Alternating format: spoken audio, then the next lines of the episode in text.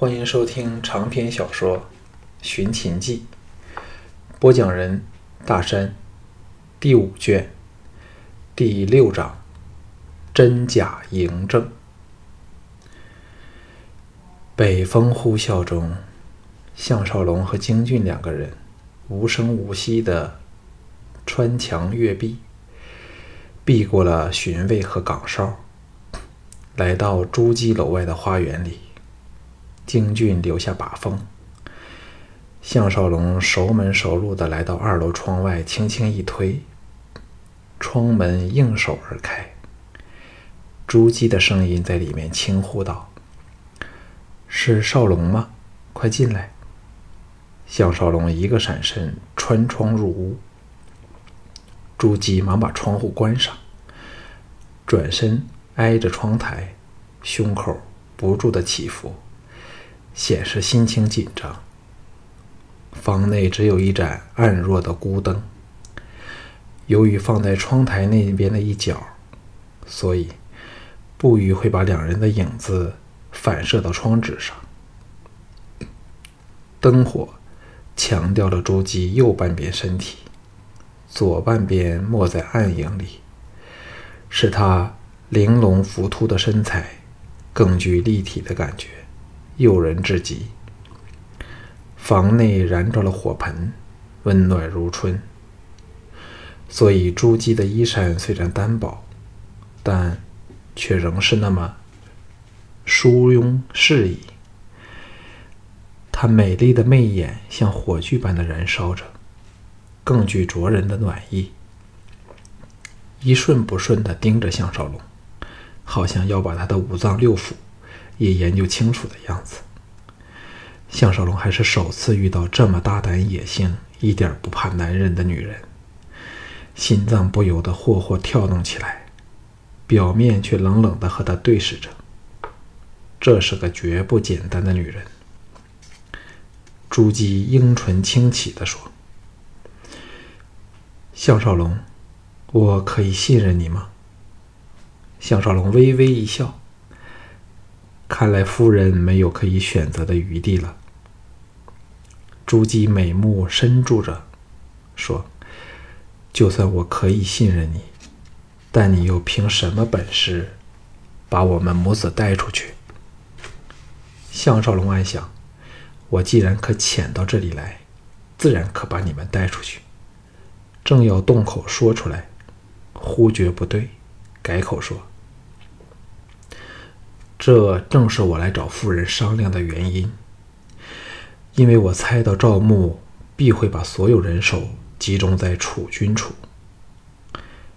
朱姬点点头说：“你非常精明，难怪赵牧这么忌惮你。每次他们说到你时，我都很留心在听，没想到不韦竟找到了你，真的很好。”项少龙听他说吕不韦时，像提到个陌生人似的，心中凛然。看来他是不会对那任何男人忠诚的。男人在利用他，他也在利用男人。皱眉说：“楚军那面的情况如何？”朱姬轻叹道：“除非你率领大军攻破邯郸城。”否则，休想把他带走。自异人郎君登基后，赵牧便调来了两百名身手高强的武士，日夜不停地轮班在大宅内陪守他。外面又加建了高墙，形成了宅内有宅，并长期有一营近千人的禁卫军在守卫着。除非你能化作鸟儿，否则休想潜进去见他。项少龙听得眉头大皱。今天乌应元向萧月潭说起质子府守卫森严，不但没有夸大，还把实情夸细了。朱姬若无其事的淡然说：“而且，就算把他救出去也没有用。赵牧乃是用药的大行家，给他喂了一种奇异的药物，必须定期服食解药才可没事。”若没有解药吃，不出十天，便要毒发身亡。项少龙整条脊骨都是结了冰的冰柱，我的妈呀！这就是未来的秦始皇。这次真是前面有虎，后门有狼，进退两难呢。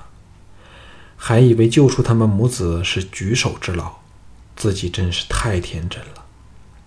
吁出一口凉气，说：“这样的击扣着楚军，除了用为出气外，对赵国有什么好处？”朱姬淡淡的说：“你也应听过赵牧的阴谋，故意以酒色把他变成了废人。说真的，赵牧恨不得把他送回去当秦王。”但现在却不是时候，因为会便宜了吕不韦，你明白吗？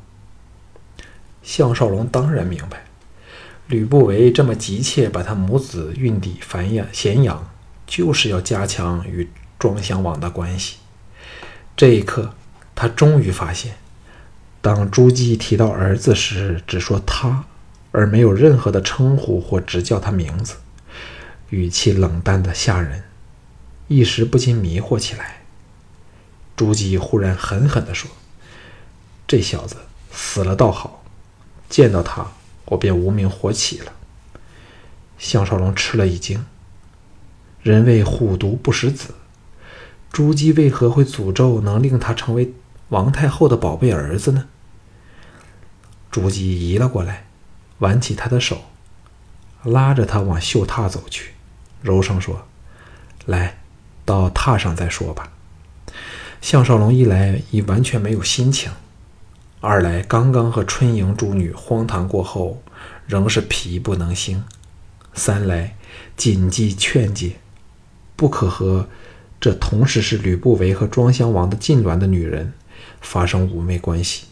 骇然下反手抚着他说：“恐怕实地都不适合吧。”朱姬没好气儿地说。你以为人家不知道吗？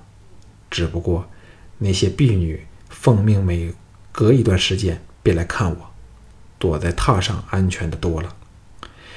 项少龙心道：原来误会了他，忙随他钻入帐内，立时芳香迎鼻。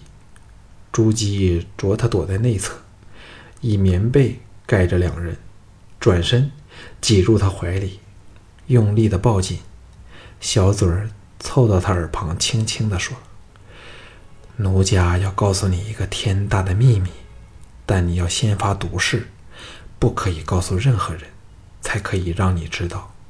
哎，我也是别无选择，才不得不告诉你。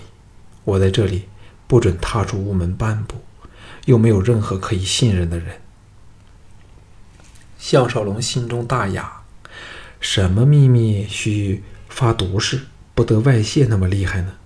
答道：“我项少龙一言九鼎，答应了人的话绝不食言。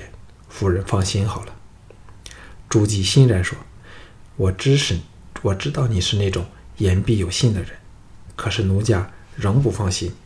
你当迁就人家吧。”美女软语相求，无奈下，项少龙只好发了毒誓，同时心中暗笑：项某人。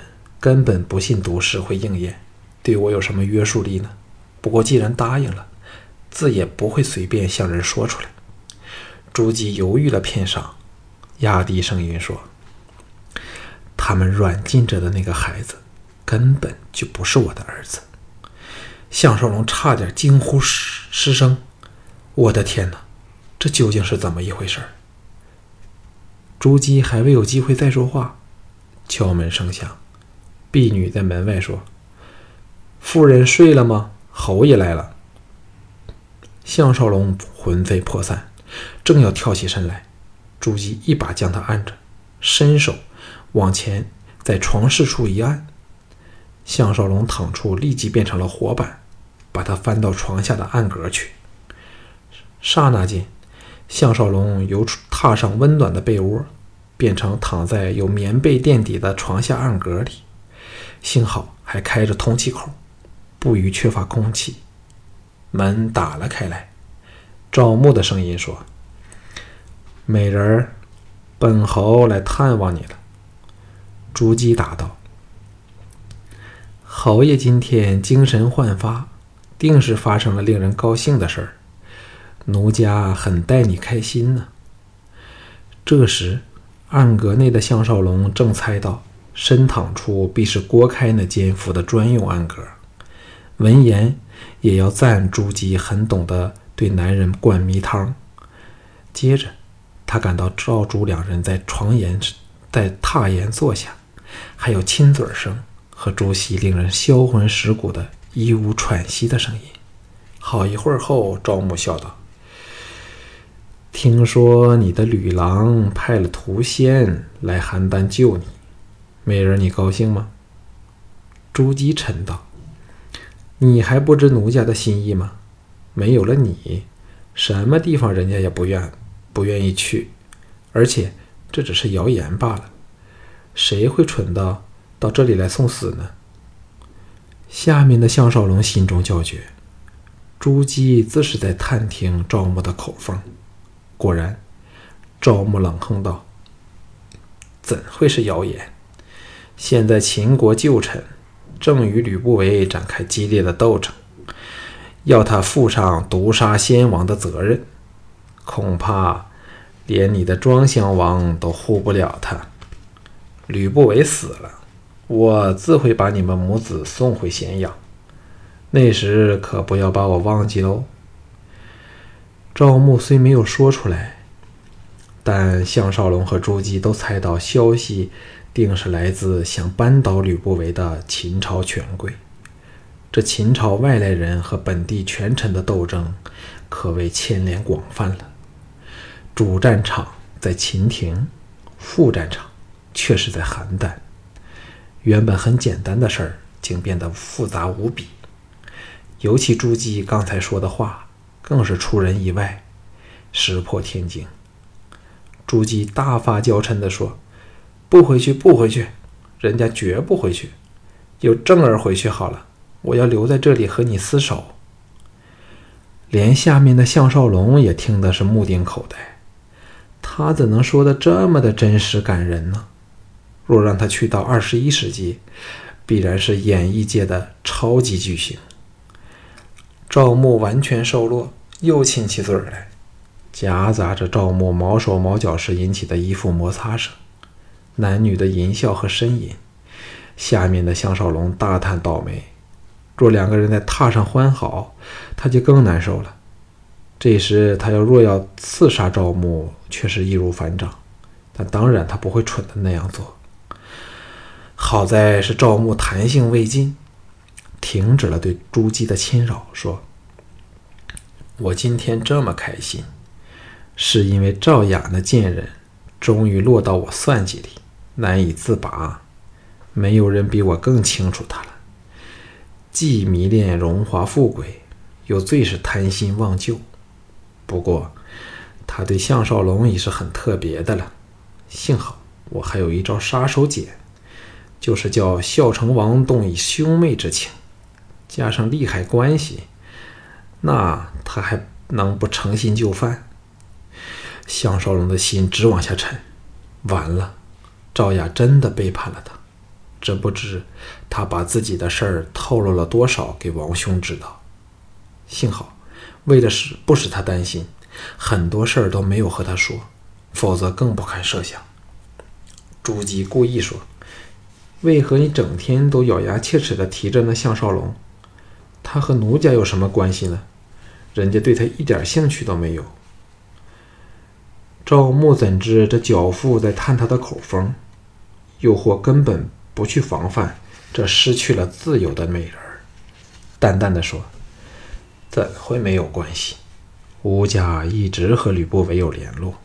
项少龙是乌家的孙婿，吕不韦若来偷人，自需借助乌家的力量。”顿了顿，冷哼道：“项少龙落在我手里，那时我要令他后悔了做人。我操他时，你得在旁边看着。”下面的项少龙听得咬牙切齿，恨不得扑出去把他杀了。朱姬当然知道项少龙在听着，忍不住喘笑着说：“那个毛头小子怎斗得过你呢？他迟早会落到你手里，任你施为。”赵牧显是听得兴奋，说：“来上榻吧。”朱姬总算有点良心，不依地说：“半夜三更来弄醒人家，累得人家肚子饿了，哪来的兴趣？”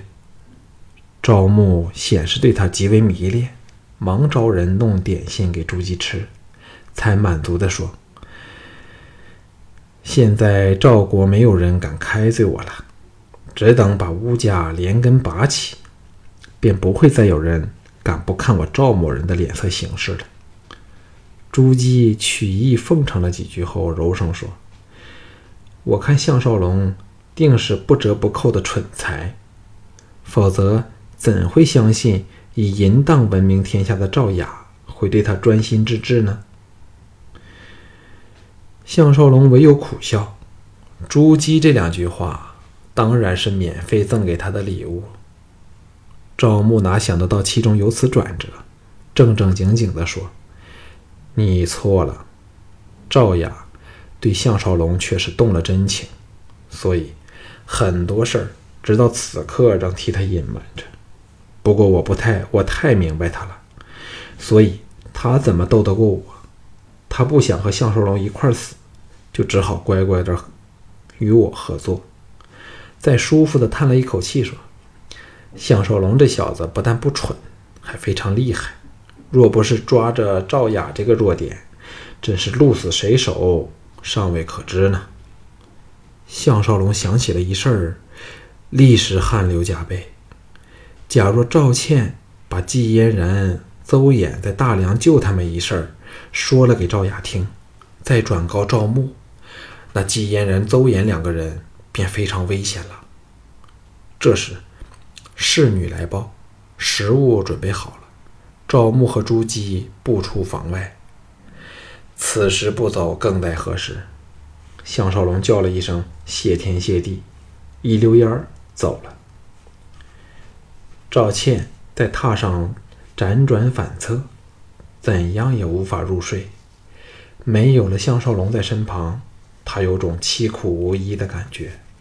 她又想到赵盘，这失去了母亲的孩子，日渐变得阴沉可怕。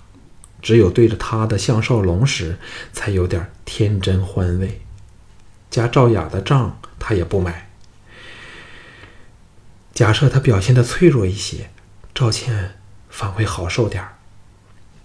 就在此时，帐幔忽然给揭开，正要惊呼时，向少龙熟悉的声音说：“倩儿，是少龙。”赵倩哪想到夜深人静时，爱郎会出现在榻旁，狂喜下扑了过去，死命的把她搂着。向少龙脱掉靴子，搂着她钻入被窝里，先来了个长吻。才低声问道：“你有没有把嫣然救我们的事儿告诉雅夫人？”赵倩何等的冰雪聪明，闻言骇然说：“他不是有什么不妥吧？为何说给他听会有问题？”项少龙色变道：“那是说你已经告诉他了？”赵倩摇头道：“没有。”但却不是我不信任他，而是我曾答应嫣然姐，绝不把这个事儿告诉任何人，所以只把我们早编好的故事告诉他。